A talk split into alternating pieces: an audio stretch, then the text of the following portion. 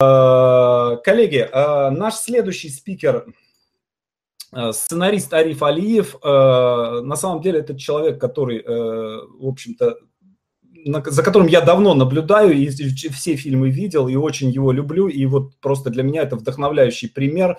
Это пример, ну вот, идеального российского сценариста и по биографии, и по тому, как он работает – он автор сценария фильмов «Кавказский пленник», «Мама», «Займемся любовью», «Монгол», 1612, э, «Новая земля», э, и в последнее время он пишет э, в основном сериалы, сериал «Екатерина», «Бомба», «Последний бой». И вот, собственно, сегодня мы с Арифом поговорим именно о том, как писать сериалы. У него есть свой некий метод, свой, своя некая технология, и вот он об этом собственно, расскажет. Напишите, пожалуйста, в, э, в чате, напишите э, Анне большое спасибо, э, поблагодарите ее и поприветствуйте Арифа Алиева. Сейчас я его через минуту выведу в эфир.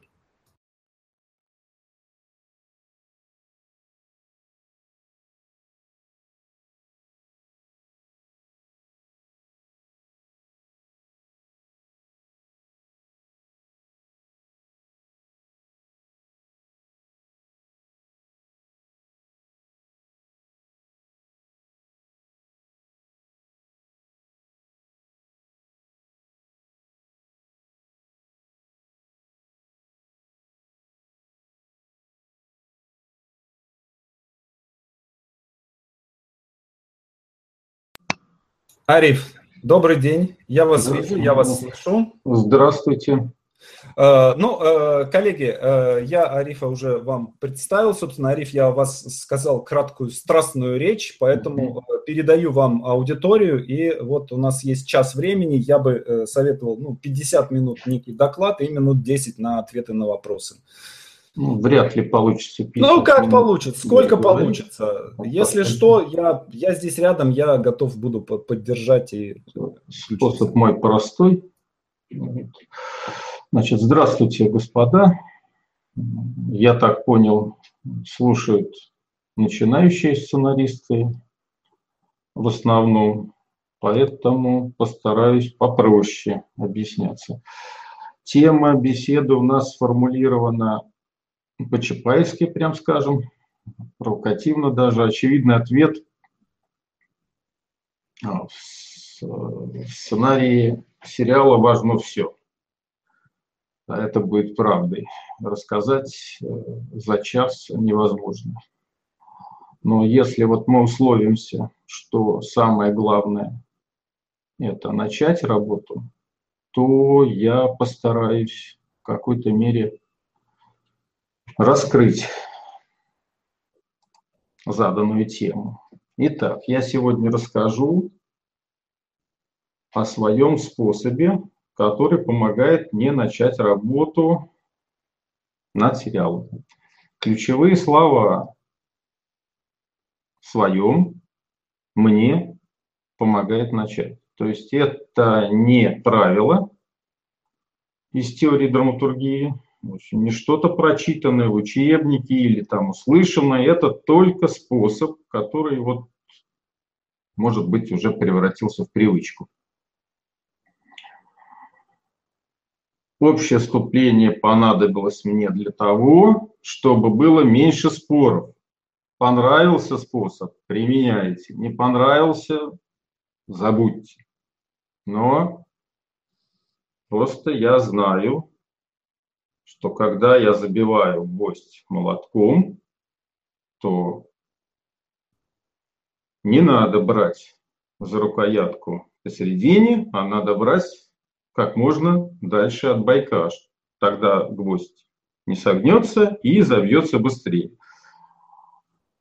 Вот такое образное, может быть, сравнение, чтобы постепенно запомнили. Итак, я пропускаю обдумывание темы, создание героя, блуждание в потемках э, и копание в подсознательной сознательной темноте и прочее. Вот настало время сесть и что-то написать. И прежде всего я ищу своему герою пару противника, соперника, в чем-то похожего на главного героя и даже родную душу, может быть. Вот кто-то сразу, кто, может быть, продвинут в теории, скажет, так это, наверное, антагонист. А вот и нет. А вот и нет. Конечно, когда я разговариваю с редакторами и продюсером, я это слово употребляю. Но это слово вредное. Сценарий сериала лучше его не употреблять. То есть для себя я называю такого персонажа, ну, в кавычках, конечно, соперником, потому что в дальнейшем вы поймете, поймете, я забегаю немного вперед, потому что антагонист э, всеми редакторами, продюсерами, режиссерами понимается исключительно как враг. Это может быть справедливо для сценария фильма, но если с таким подходом начинать работать над сценарием сериала, это и усложнит работу, и вы, вы просто запутаетесь. Конечно, если у человека есть опыт, интуиция, то все пройдет гладко. Но, еще раз говорю, что чтобы вот, справляться с какими-то начальными трудностями, я вот придумал такой способ. Я вот начинаю с того, что ищу героя пару. Еще раз, соперника, противника, очень-очень близкого в чем-то, может быть, по сути, в глубине, и, конечно же, родную душу. Вот. Теперь пара слов о том, что такое антагонист и почему это я от этого отказался термина. Ну, возникло это слово очень давно, 400 лет до Рождества Христова, где-то, не знаю, ну, вот, это греческая драма, протагонист, антагонист, детерогонист и прочие там все эти хор. То есть типичный протагонист, вот учили вам Гекета Ахил, антагонист у него, Патрокл, может быть протагонист тип, там, детерогонист, скажем, и Акаста. Все это не работает. К сожалению, вся эта теория мертва сейчас. Кто бы что ни говорил, конечно, знать это все надо, но вам это ничего не поможет. Почему не поможет? Вот даже я учился в Авгике, вот был предмет теории кинодраматургии, читал Нехорошев нам. Вот он говорил про антагониста, что... Да это, собственно, везде. Там в Википедии, наверное, то же самое написано, что в качестве антагониста может выступать и группа персонажей, и семья, организация, какая-нибудь партия, какой-то катаклизм природный, вулкан, даже общественный строй. Это все вот так вот учат. И даже главному герою может противостоять какая-то группа, а в ней вот может быть антагонист, он же главный злодей. Вот. Приветствуется также такое расширительное толкование антагониста, что это может быть и общественная мораль, какие-то общие моральные основы.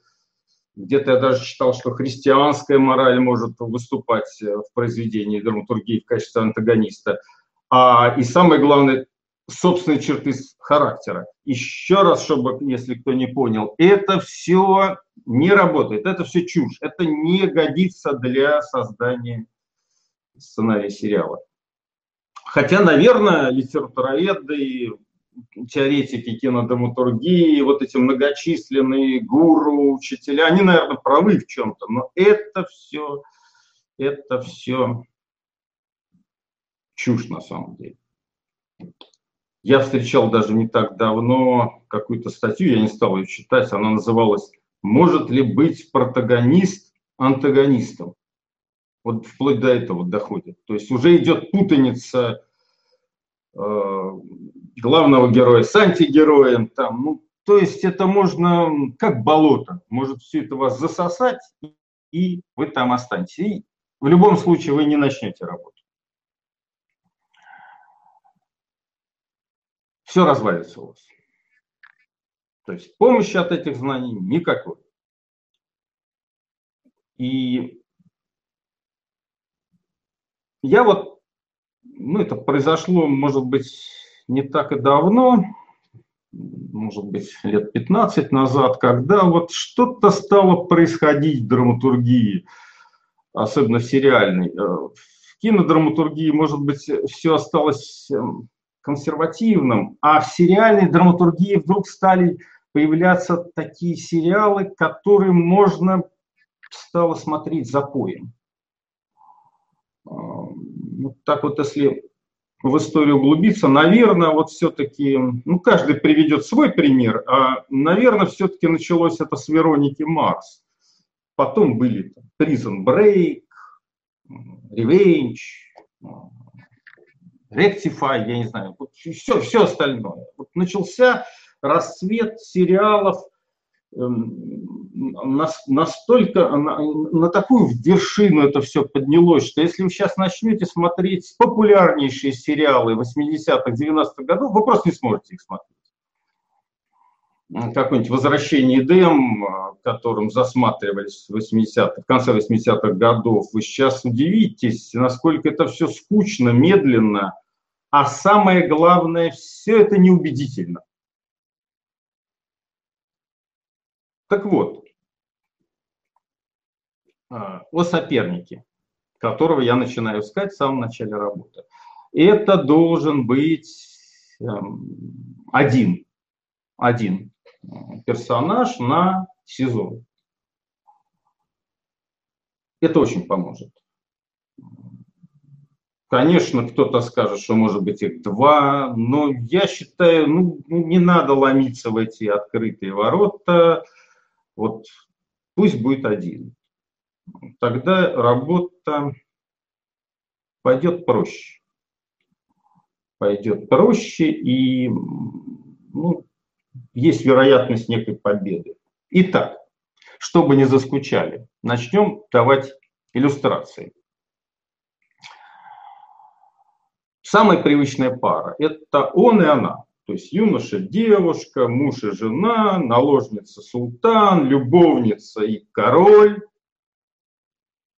Можете привести свои примеры, ну, они на поверхности. Там, допустим, великолепный век – это наложница и султан, там, Тюдор – это любовница и король. Я э, буду давать и примеры из, из каких-то на современные темы, но просто исторически они как-то уже затвердели, что ли, и проще воспринимаются, поэтому не удивляйтесь.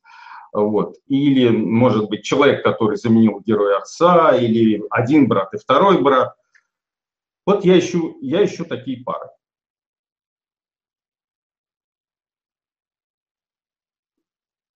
Ну, например, из истории. Екатерина II. Вот, предположим, я получаю такую тему. Давайте напишем про Екатерину II. Ну, сюжет понятен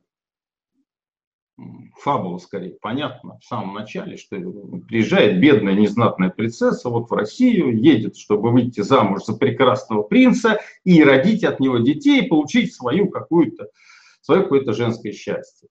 А если кровь, ну, Елизавета Петровна, императрица, выбирает племяннику в жены бедную, незнатную принцессу, чтобы та родила детей, которые бездетная Елизавета Петровна отнимет и будет воспитывать.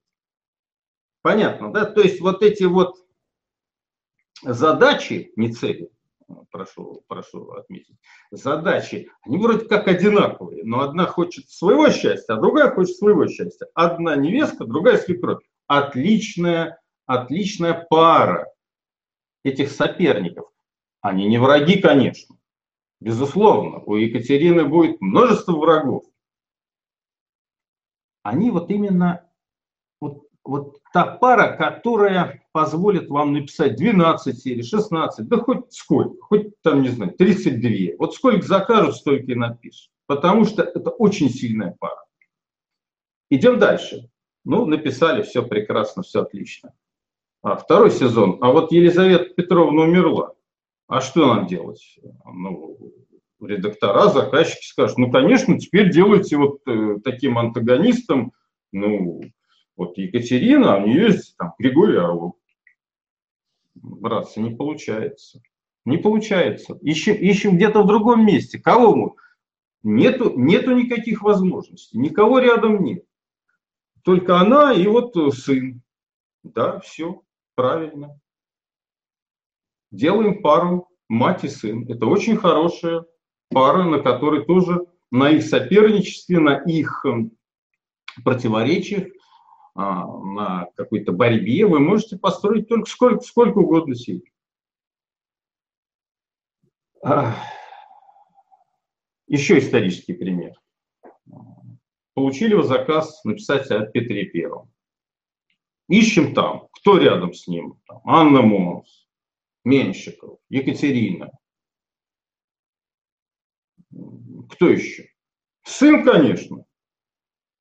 Значит, делаем связку, находим пару. Петр у нас протагонист, главный герой, а сын у него будет вот таким в кавычках антагонистом, то есть соперником. А врагов тоже будет много. Сколько хотите, столько и делайте.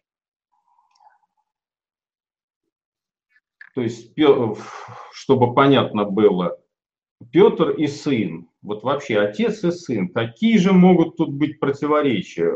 На чем мы можем играть? Ну как же, Петр видит своего сына наследником, он его любит, он ему там в музее вот, в оружейной палате сапоги, которые он сам сшил своему сыну и подарил ему. То есть э, он его видит своим преемником, он, он ему составит завещание, а сын хочет походить на отца, он копирует поведение отца, он даже себе нашел такую же, такую же э, любовницу из, из пленных э, девок, которую нашел и отец. Но сын не может простить отца за то, что он гноит в тюрьме мать, потому что сын еще и любит мать. И опять же вы на этих на, на эта пара вам позволяет написать сколько угодно серий. Скажут 32, напишите 32 серии, ничего сложного.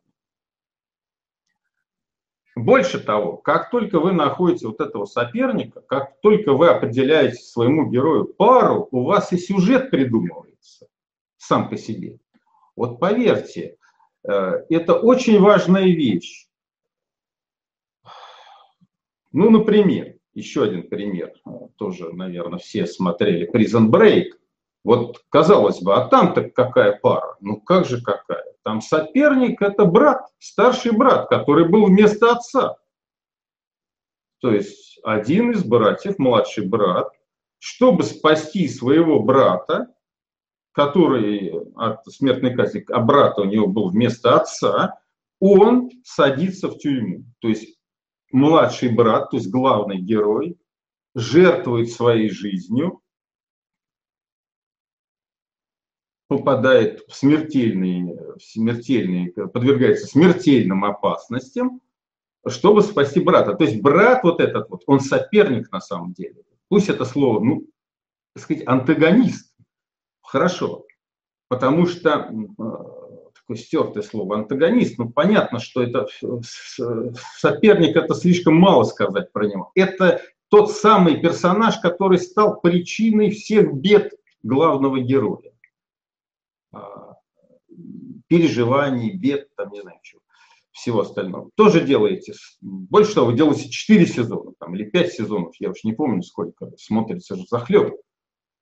И когда авторы решили сделать продолжение, то есть поменять эту пару местами. Ну, казалось бы, теперь будет старший брат герой, а младший будет в Все развалилось да, по понятным причинам.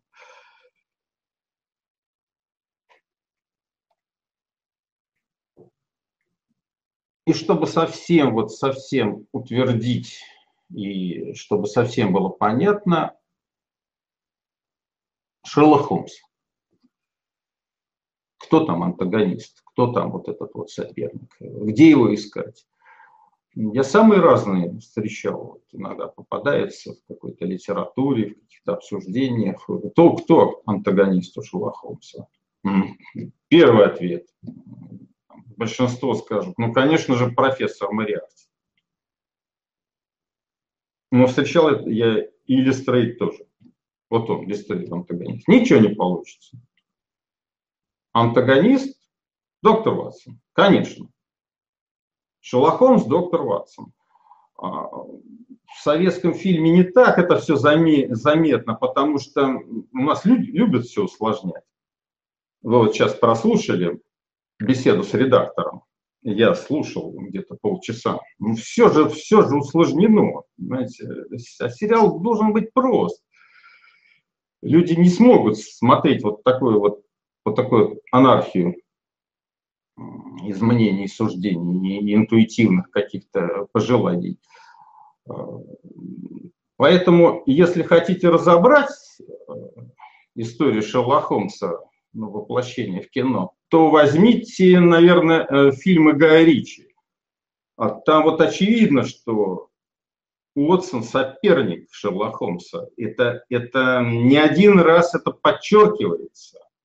То есть это история вот в первом фильме или во втором, не помню уже. История с мальчишником, а, когда Шерлок Холмс нарушает этот мальчишник. История знакомства с его невестой, когда невеста плеснула в лицо вино.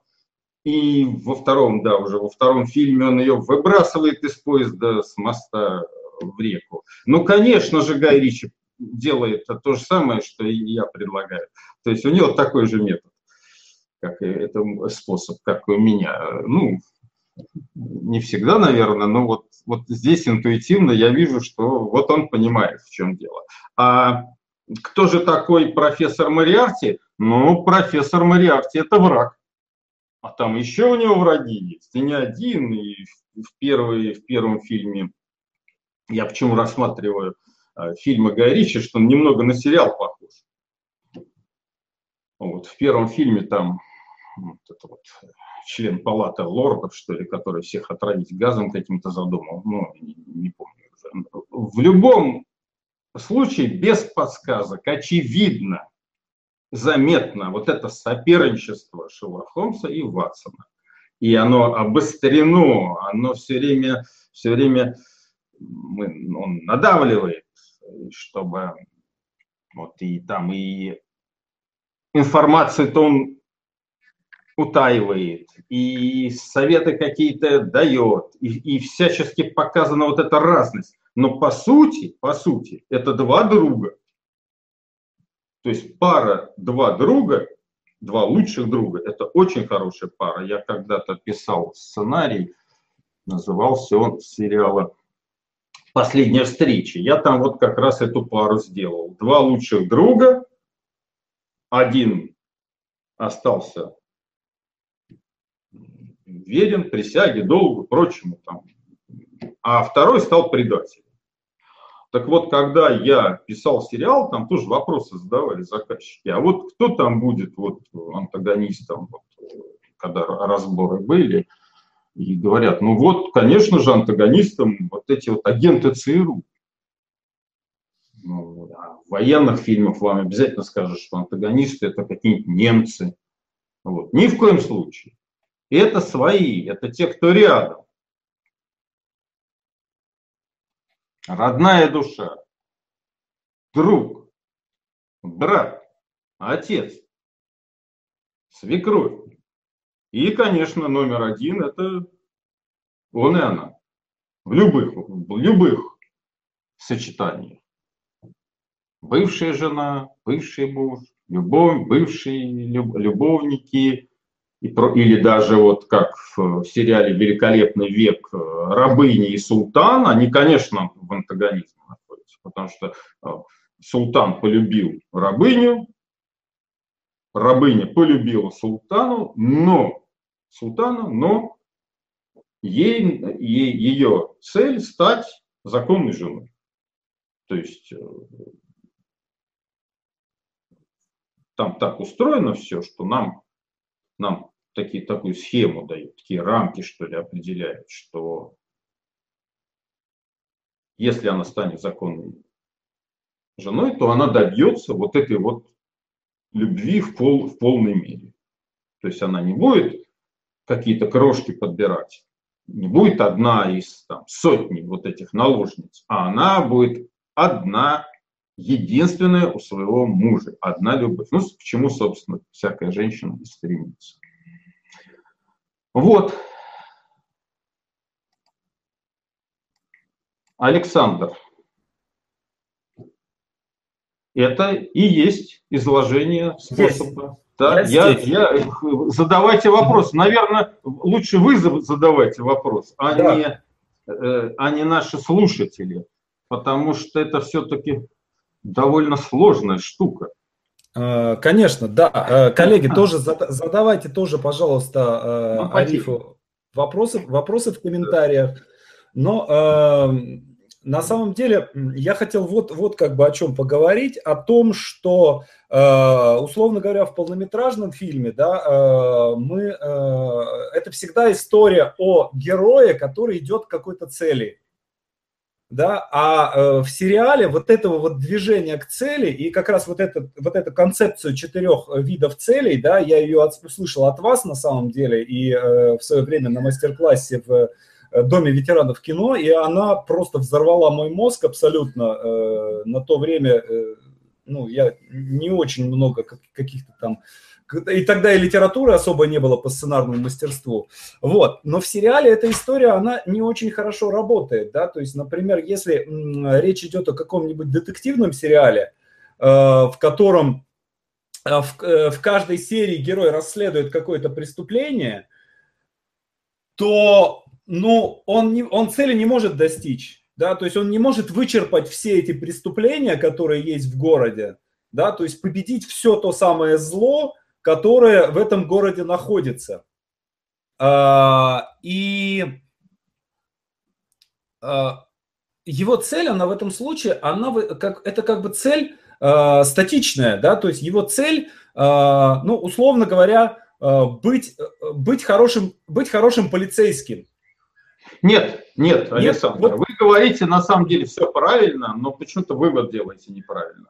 Конечно, у вашего героя, о котором вы рассказали, цель, вот правильно вы сказали, там вот, ну как, мы все время все цели сводим к любви. Угу. Ваш полицейский, вот такой абстрактный, у него наверняка есть какая-то любовь. Ну, говорите, я, я ну, есть, не пишу, есть, но... на самом деле, есть, есть варианты. Вот мы, э, да. я э, просто, я сейчас вижу, что э, есть такая тенденция, что вертикальные сериалы, они постепенно уходят, и все больше и больше сериалов, э, даже если там есть вертикальные истории, они все более, все более, все больше и больше сильнее горизонтальная линия, которая связана, например, я не знаю, видели вы или нет, такой американский сериал «Кости», «Bones», Э, там э, группа экспертов, которая по костям определяет, восстанавливает картину преступления. Вот, и главная девушка, я, собственно, делал русскую адаптацию костей для канала СТС.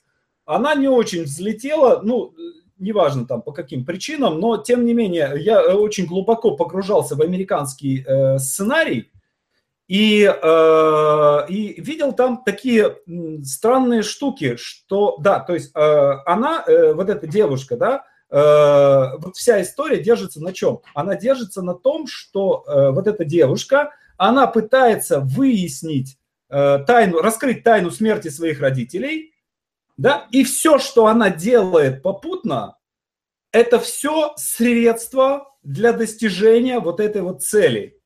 Ну да, ну а в чем мы сейчас, о чем мы сейчас спорим? Это, это все сериалы такие американские. Наши, вот вы приводите какие-то свои примеры, они просто неправильные примеры, потому что у нас бывает, да, сериалы, где у героев, пожалуйста, а, ради бога. Но сериал «Касл», например, угу. там постоянная, постоянная э, проблема у героя и мы это чувствуем, один сезон, второй, третий. Я не смотрел, но я так понимаю. Там постоянная связь с главной героиней. Когда же, наконец, они, они объяснятся друг другу в любви? Все, что он делает, это все делает для того, чтобы находиться рядом с этой женщиной. Это формально. То, что вы сказали, сериал «Босс», по-моему, там то же самое. Да, ищет, да, да. ищет уже третий сезон, смотреть невозможно, ищет убийцу своей матери. Потому что мы все сводим к очень простым, вот многих, многих начинающих сценаристов, да и не начинающих, очень пугает эта простота.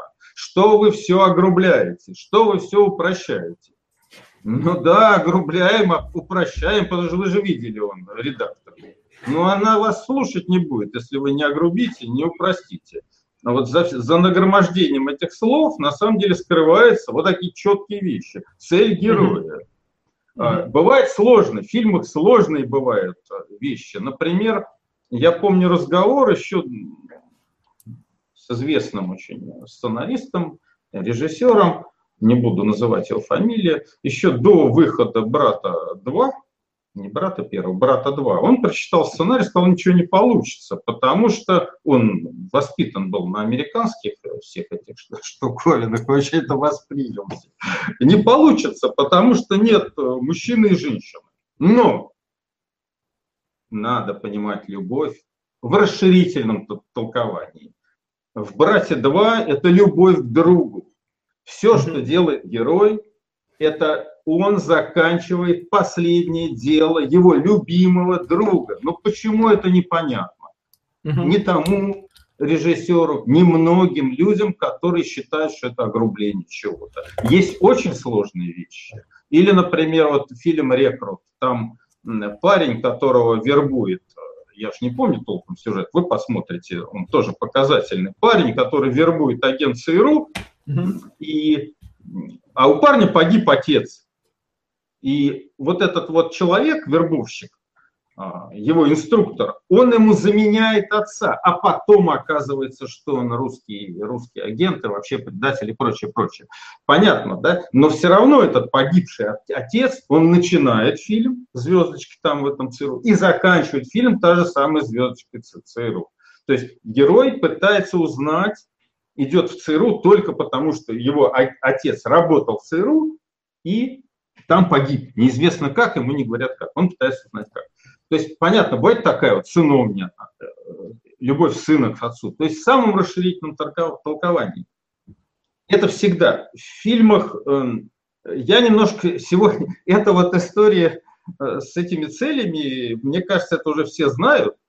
Вот. А меня этому вот Фигуровский научил Николай Николаевич. Я вот опять возвращаюсь я довольно редко кого-то слушаю, я послушал полчаса, я подумал, какое счастье, что меня учил вот Фигуровский, потому что он, он изъяснялся лаконично, он был мудрецом, и все было понятно, просто, и я вот э, что-то даже, может быть, уже и сам начал придумать, тоже очень простой. Так вот, сегодня как раз я хотел рассказать о том, что необходимо именно в сериале. Скажем, в фильме вот этот антагонист, в кавычках, то, что я называю антагонистом, соперник, вот эта пара, в сериале она должна быть обязательно. В кино, бог его знает. Вот фильм «Изгой», например. А кто там у него? Он на острове. Если начать разбирать... Помните, да, этот фильм «Изгой»? Я обращаюсь даже к слушателям сейчас больше. Там герой попадает на остров. А, Том Хэнкс. И совсем вспомнили, что бывает. И какой там антагонист? Вот я где-то когда-то читал, что, наверное, антагонист вот этот мяч, которого он очеловечил, этот Уилсон. Да нет, елки-палки, не там ищите. Если есть антагонист, то, конечно, это его невеста, которая за то время, когда он находится на острове, и, и, и когда он выжил ради нее, он не повесился там, не бросился с этого обрыва и спасся. Он остался жить только из-за того, что вот он хотел к ней приехать. Ну, еще, еще там одна такая зацепка, что он остался жив, потому что ему надо было посылку там передать. Но это, это другая любовь уже, следующая линия, ну, неважно. Вот. А она вышла замуж за другого. Ну, понятно, что это антагонист. Просто в фильме это не так явно, что ли, потому что фильм у вас это 100 страниц. А сериал у вас там, не знаю, 700 страниц. И вы просто не сможете ничего сделать, если у вас не будет вот этого антагониста, в моем понимании. Еще раз, не в понимании врага, но все понимают. Вот я ни одного человека еще не встречал, который думает, что антагонист это не враг. Ни одного человека я не встречал еще. Ну вот кто так думает, ну Prison Break, Шерлок Холмс, вот два антагониста в сериальном понимании, два соперника, на котором мы строим сюжет, а вовсе не на Тибеге. Кстати, почему у вас не получился, вы, по-моему, делали? Я второй сезон делал, да. Почему не? Нет, а, второй. Первый там, Коротков там делал. Почему не получился? Почему никто не смотрел? А кто бы там что ни говорил? Вот именно из-за этого. Там почему-то это выхолощено. Я не знаю по какой причине. Вроде брали сценарий американский, делали, но там совершенно нет вот этого ощущения вины. А в американском фильме постоянно нам в каждой серии и не один раз напоминают, что старший брат погубил молодого. Там это долдонится, долдонится. Уж забыли мы, не хотим слушать. Они еще раз, еще раз Уж когда нечего сказать, они сделают какую-то там, не знаю, ретроспекцию. Вот, ну там целая серия была. Э, э, а, ну и да, да, уж кто совсем там пятая или седьмая, там какая-то серия, смотреть невозможно, потому что до последнего дурака должно дойти, что это брат его погубил. И так, и это, и что он был ему как этот, как отец, и так, и, и так, и это, и, и все это постоянно напоминается, напоминается. И раза три показали, как он пошел убивать кого-то, но не убил, что он виноват на самом деле. Может, его не надо казнить, но сесть он должен наверняка. И эти разборки продолжаются даже в последней серии. Начинаю воспри...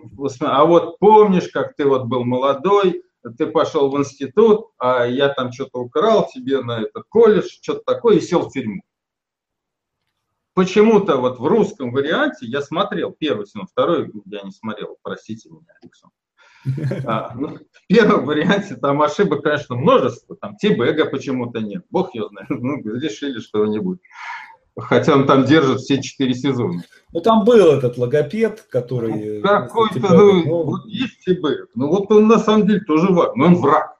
Вот враг, это совсем другое. Врагов может быть несколько, еще раз повторяю, в моем способе. Mm-hmm. Вот Prison Break, там 5, 6, 7 врагов, таких очевидных, ярких, мы их запоминаем, и они вредят, вредят, вредят. Mm-hmm. Но они разные. Там, скажем, э, в третьей, по-моему, серии, когда они в тюрьму в мексиканскую попадают, там свои враги появляются – а антагонисты, вот эти вот в кавычках соперники, это один на сезон. Допустим, Екатерина первый сезон, антагонисты это Екатерина и Елизавета Петровна. Все, вот умерла Елизавета Петровна, до свидания, закончилось. Там, хотя в последней серии ее нет, но все, все я сделал так, чтобы она как бы присутствовала через Петра Третьего. Почему я не, а, не сделал Петра Третьего соперником? Это mm-hmm. тоже была возможность. И на Первом канале так сделали, кстати, и проиграли. Это вот тоже надо аккуратно выбирать этого соперника. Конечно, можно сделать и, казалось бы, очевидный вариант. Екатерина и Петр Третий, вот пусть они долбасятся, а Елизавета Петровна пусть там в стороне. Нет, нет, это неинтересно, это, это слишком, mm-hmm. слишком обычно, избито, ну, скучно работать, если честно. А, пусть он будет жертвой. Ну, прекрасно. Вот и Петр III тоже жертва. Но в последний, последний он как бы замещает Елизавету Петровну. Это то, угу. что она хотела в нем видеть. И, собственно, это и он, это то, чем он стал после ее смерти.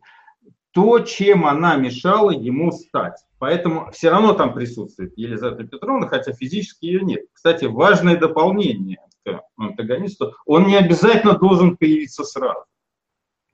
Но о нем надо заявить как можно раньше. Заявить. Вот, допустим, делаете фильм про Петра Первого. Пусть не будет э, сына сначала, но вот, дайте сцену, что Петр убил кого-то похожего на сына, ну, предположим.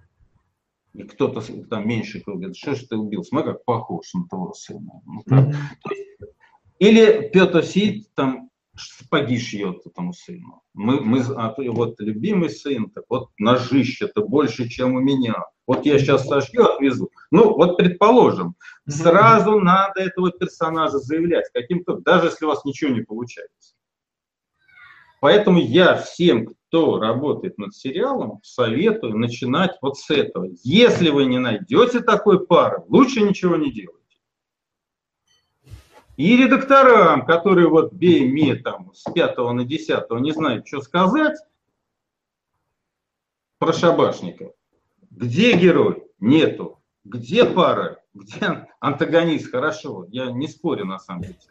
Где антагонист? Нету. До свидания. Это не заявка. Все, угу. что тут рассусоливать угу. Вы начали. Локация, реминес... не реминесценция, какое слово это? Референс. Кому это интересно, если нет ни героя, ни антагониста? Ну, кому интересно все остальное?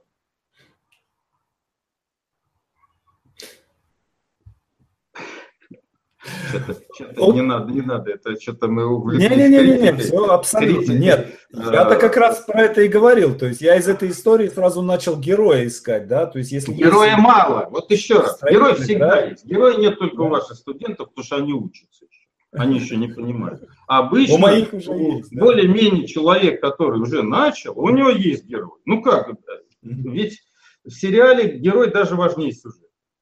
Да, да, да. Если вот мы говорим вот такими грубыми понятиями, герой важнее сюжет. Придумали героя, там, ну, сюжет, я говорю, сам пойдет. Но мало героя придумали. Сделайте ему а, антагониста. Вот я задумался, когда думаю, о чем я буду говорить. Вот скажут, а Breaking Bad, там антигерой. А там-то что? Какой там антагонист? Ну вот этот парень, наверное, антагонист, который постоянно, вот все эти сезоны, они же постоянно, и в конце концов он его убивает практически, но не своими руками, там, чужими. Ну, да. Наверное, да, но, но, пожалуй, в этом, в этом примере есть тоже червоточина. Вот э, вам, допустим, дают тему написать э, сценарий сериала о Сталине, ну, предположим, такая вот, о его жизни. Вот кто антагонист у Сталина, кто его соперник? Нет такого. А, потому что в течение жизни, во-первых, люди все менялись. Вот не было такого, что от начала до конца, а вам нужен от начала ну, хотя бы один сезон. Вот, вот скажем, там с 80-го года по 17-й, ну хоть найдите, или там любой, любой ну, кусок. Здесь тоже в зависимости от того, что это за кино, какого жанра, это могут не, не, быть не, мы сейчас Черчилль, о, о, о сериале, только о сериале да, в сериале. Это мог бы Черчилль быть.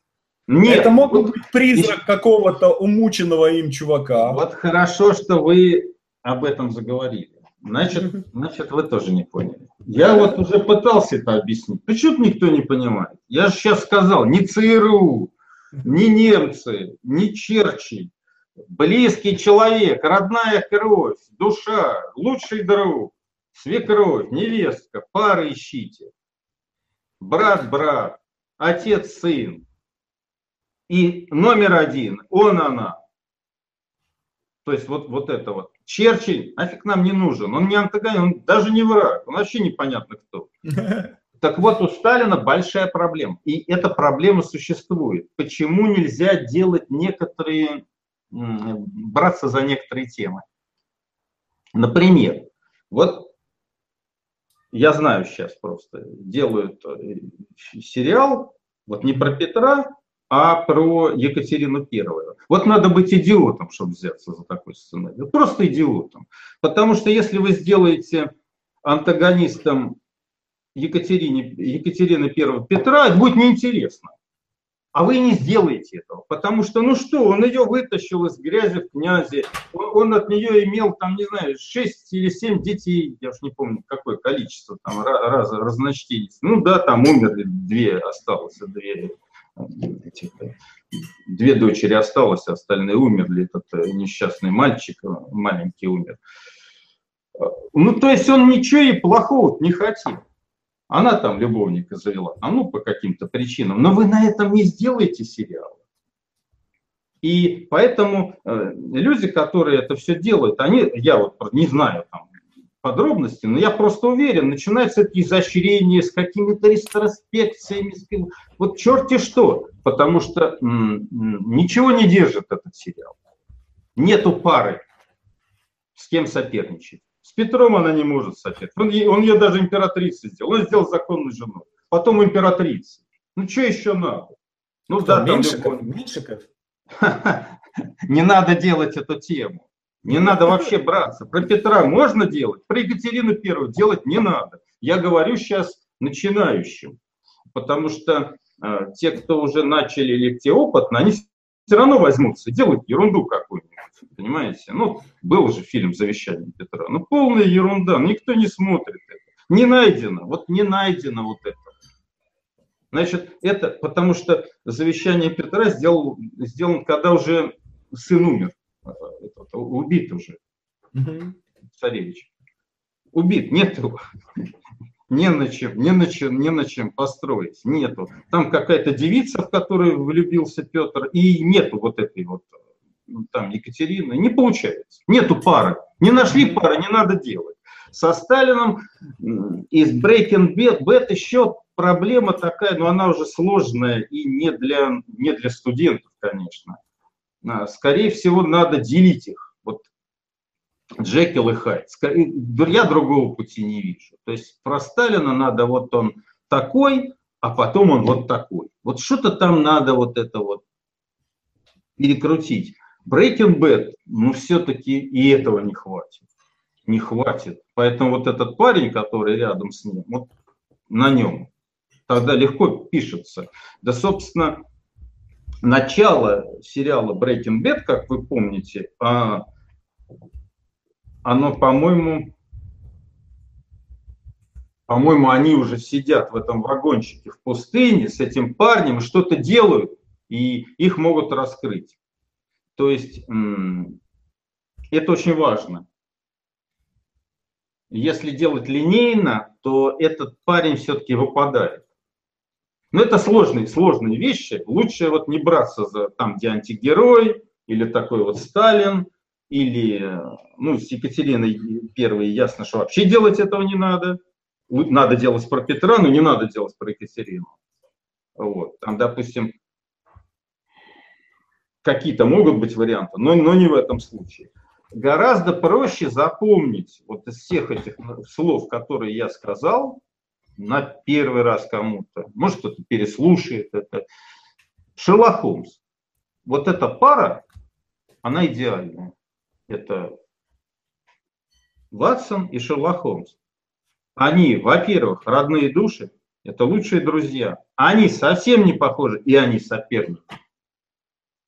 Во всем и в мышлении, и в поведении, там, в привычках, и даже в том, что у одного есть невеста, а другого нет. Пересмотрите два фильма Гай Рич. По-моему, их два, третий он не сделал. Но я уверен, если бы он сделал третий фильм, там было бы то же самое, та же самая жена, куда-нибудь полетела бы, э, и вино в лицо, и мальчишник испорченный, и все бы вот это было докручено. Заметьте, ничего этого у Конан Дойля нет. Это все придумано Гаем Ричи, потому что он понимает, как можно написать сценарий. Понимает, с чего надо начать. Ариф, а вот э, то в том, что касается на самом деле, да, вот, э, ну, мне кажется, что вот такой же пример Чапаев, э, где тоже есть как бы такой антагонист, да, полковник Бороздин, а в реальности там конфликт между Фурмановым и Чапаевым, который все время находится рядом. И, э, Александр, вы серьезно сейчас сказали про Конечно, этого полковника? Абсолютно. Нет, я, я же вам говорю, это враг. Но вы не построите сериал. Конечно же Фурман. Конечно же Фурман. Фурманов, да. да, да. Ну и это вот. Ну не антагонист, а вот этот соперник. Но чем, в чем еще отличие? Враг может появляться в любой момент. Враги могут меняться. Врагов может быть много. Антагонист должен быть один на СИЗО. Иначе, тут я вот подумал, а почему раньше не возникала эта проблема? Да, я интуитивно всегда так делал. У меня вот есть, вот, допустим, монгол Чингисхан, Тимуджин, угу. и там у него есть враг Таргутай. Так вот, Таргутай – это не та пара, на которой я делаю. Я беру его названного брата Джамуху и выстраиваю вот это вот соперничество. И в конце концов своего любимого названного брата Тимуджин казнит, а брат, а брат его предает. Вот это отличная схема, которой нет нигде на самом деле. Нигде. Вот было 19 фильмов, нигде нет. Везде этот Таргутай. И еще куча. Это не работает. Работает mm-hmm. только такая схема. Родно, что-то родное, родственное, близкое. И самое главное, чтобы была вот эта вот вспышка чего-то, вот как вот, не, не, не знаю, вот я-то, я-то это для себя вот понял интуитивно.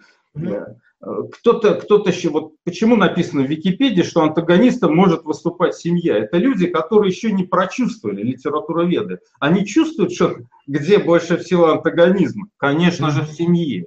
Но в сериале вы все-таки одного должны выделить кого-то. Вот, например, Ревенч, главная героиня, э, хочет отомстить за своего погибшего отца.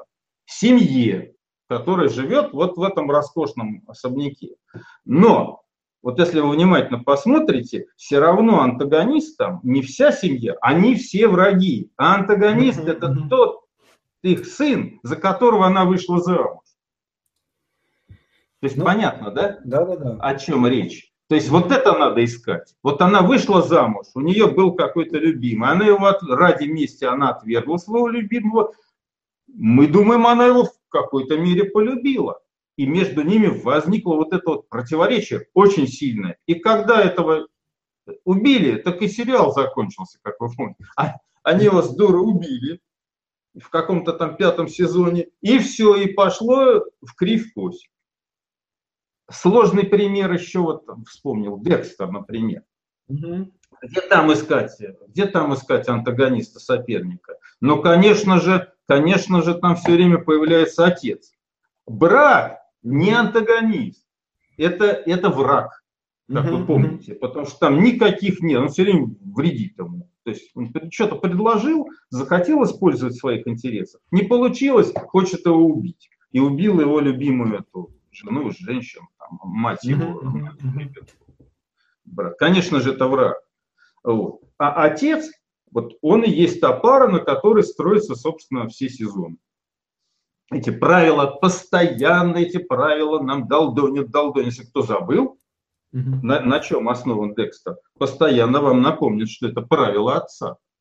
Даже кто не смотрел, постоянно что-нибудь напомнит, скажут, тут же идет этот отец, эм, потом стал появляться этот и брат убитый, но все равно убитый брат все равно говорит про своего отца. То есть как только сценарист, а в книжке, кстати, этого нет. Вот, кстати, прочтите книжку, там нифига этого нет. Угу. Я, я специально прочитал. Это придумал сценарист, потому что сценарист сериала, ему надо на чем-то это все строить. И он придумал, что этот отец постоянно вмешивается в его жизнь. Так как он сумасшедший, это происходит естественно. Ну так вот, э, даже в таких, казалось бы, сложных э, примерах мы можем вот вычленить есть, конечно, сложнейшие, сложнейшие какие-то темы, но вы лучше тогда не беритесь вообще, потому что, скажем, Сталина его надо придумывать. Как, как обойтись без вот этого а насколько, этой... насколько допустимо менять, э, вот, ну, прогибать, условно говоря, автора, если это экранизация, и э, реальные события э, жизни, да, насколько их можно менять в своих интересах? Фигуровский завещал нам не делать экранизации. Я не знаю, как остальные ученики. Я не делаю экранизации. Вот именно, он приводил интересный пример. Он работал с Кулиджановым. Угу. «Преступление наказания». Самая первая экранизация, там, где Тараторкин играет, Раскольникова. Угу. Вот, и рассказывал, пришел к нему Кулиджанов с двумя книжками. Сам дешевыми купил, школьная библиотека, «Преступление наказания». Я говорю, а две-то зачем? Тебе и мне что? Нет, мы будем вырезать и наклеивать. Вот так сказал Кулиджанов. Это, кстати, уровень абсолютно всех режиссеров. Вот они так думают. Сценарист не может так думать, потому что сценарист должен долбасить по этим вот клавишам дурацким. Угу. А не вырезать и, или, как вот любят еще, особенно в советские времена, любили, придет что-нибудь, наболтает, и тут же он соавтор. Ну, ты фильтруй, где вот устная речь, а где... Сейчас тоже такие есть. Я в интервью встречаю, там, я придумала сериал «Ликвидация» там, в течение одного часа вечером. Ну, кто-то говорит, там, бог, ну, кто придумала, а кто-то потом год сидел и долбасил. Ну, понятно, да, о чем речь. Ну, так вот, вот в экранизациях это очень серьезная проблема. Экранизация русской литературы, она вообще часто невозможна. Тут тоже преступление наказания, там внимательно почитайте, там масса совпадений. Достоевский забыл, про что писал. Там же не в этом, там не в этом величие, что ли. Uh-huh. Там величие именно в том, чего нет у американских писателей, а все наоборот. А у них зато практически любую книжку можно экранизировать, потому что у них все, все сюжет всегда есть. В русской литературе нет сюжета для экранизации. Много раз смеялись надо мной. Там. Но я считаю два только. Это «Хождение по мукам» и «Тихий дом». Все. Остальное до свидания. Если возьмете вот Петр Первый, Алексей Толстого, вот Фигуровский нам пример приводил, прямо на уроке сказал, прочтите опубликован в 1935 году киносценарий, написанный Алексеем Толстовым, ну, роман все читали, и посмотрите фильм. Все три произведения не имеют никакого отношения к другу. Больше того, Герасимов же пытался сделать экранизацию Петра Первого, романа, тоже ничего не получается. Все рассыпалось, глупость, ерунда какая-то. Сейчас вот вы посмотрите, вы будете смеяться просто, насколько там концы с концами не сходятся. Вот. Поэтому вот он нам завещал, что пока у вас есть какие-то возможности, не делайте экранизацию.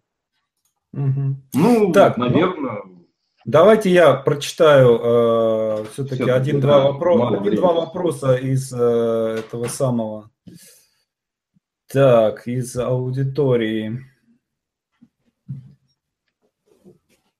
Так. Соперник, э, Полина спрашивает, соперники герой и дружат, и враждуют одновременно? Открытый э, конфликт, разборки между ними возможны? Да, конечно. Я же привел пример. Друг, лучший друг. Один э, остался КГБшником, это вот последняя встреча. Не очень удачно получилось. Ну, все-таки 16 серий. Один остался верен там присяге, мучения там и прочее, а другой оказался под лицом, отравил свою жену, там, стал агентом ЦРУ. А друг, кстати говоря, вот еще очень важно, этот главный герой его убил в конце. Пришел, пришел на Лубянку, да застрелил его. Это, ну, и там подсознательно это Калугин имеется в виду. Когда вот, я помню, был, он общался с КГБшниками тогда еще, они говорили, вот идет шпион. Я говорю, ну возьми да застрели его. Ну, если ты такой вот.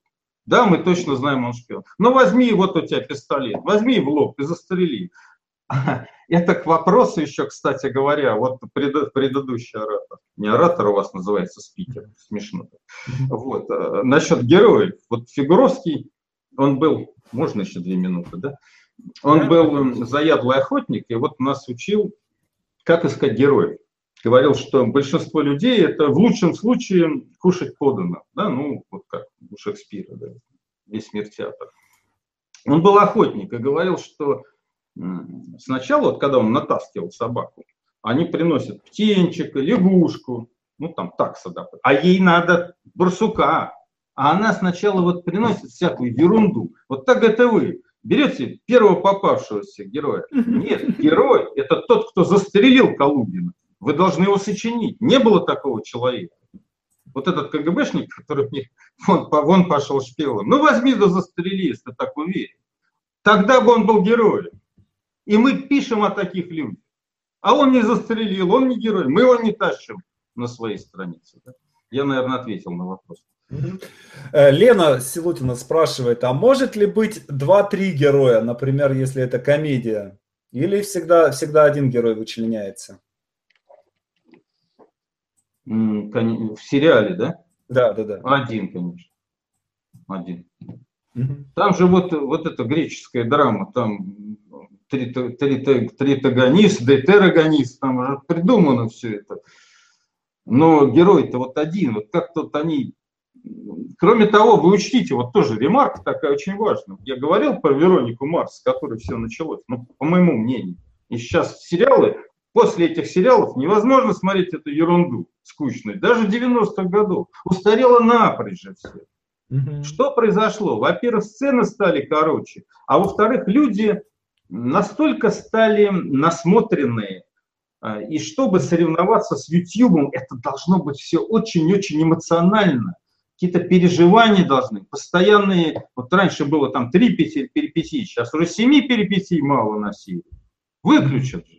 Ну, я про американские говорю, не про наши сериалы. Так вот, вы понимаете, да, что все вот это вот изменилось сейчас. Минутные сцены, минуты уже много. У меня там была, помню, сцена на три минуты. Одна на, на целый сезон. И то все покурочили, перекурочили. Ну, нам не дают возможности никаких. Люди даже механически могут подходить. Какие-то у них свои там послушали какого-нибудь идиота типа Маки и начинают все это куролесить, курочить, понимаете? Вот. Но это да, это так. Один герой, и, и к нему пара, и все, и успокойтесь. И, и захотите, может, через 20 лет написать три героя, мы удивимся. Но даже вот один из людей, эти, друзей Оушена, ну там один герой, ну что, хоть и называется 11, а он один. Хотите вы, не хотите. И этот вот соперник у него один. Но вот в фильмах там, я говорю, в фильме иногда соперник бывает врагом. Но даже вот в самых лучших фильмах, последнее, что скажу, я смотрю уже, а, в самых лучших фильмах, ну, например, Человек-паук первый, который, там вот этот парень, он паук, а у него антагонист тоже паук на самом деле. Но он вот враг его одновременно, но он тоже паук, они родственные души. Он не просто какой-то враг, ученый там, а он сам паук, и этот паук. И вот понимаете, да, о чем? Да, Вам этих пауков пару надо везде искать, родню. Не Сталин и Черчилль. Нафиг он нужен? Черчилль это одно, Сталин это другое. А Сталин и я думаю, Сталин молодой, Сталин старый. Ну, это вот, я говорю, не, не лезьте в такие вещи. Я чувствуете, что не найти пару? Говорите, я не могу найти пару. Ну, я бы точно не взялся за сериал про Сталина. Ну, это... вот, потому что это, это вот не стоит, сложно. Отлично, хорошо. Огромное вам спасибо э, за то, что пришли к нам, э, за то, что э, вправили мозг да. всем, я думаю. И мне спасибо. Тоже. Ну, говорить, не писать. Это... Да, да, да, да, да. Это точно, это точно. Очень рад был вас слышать. Все, спасибо, спасибо счастливо. Спасибо, Александр. Все, счастливо.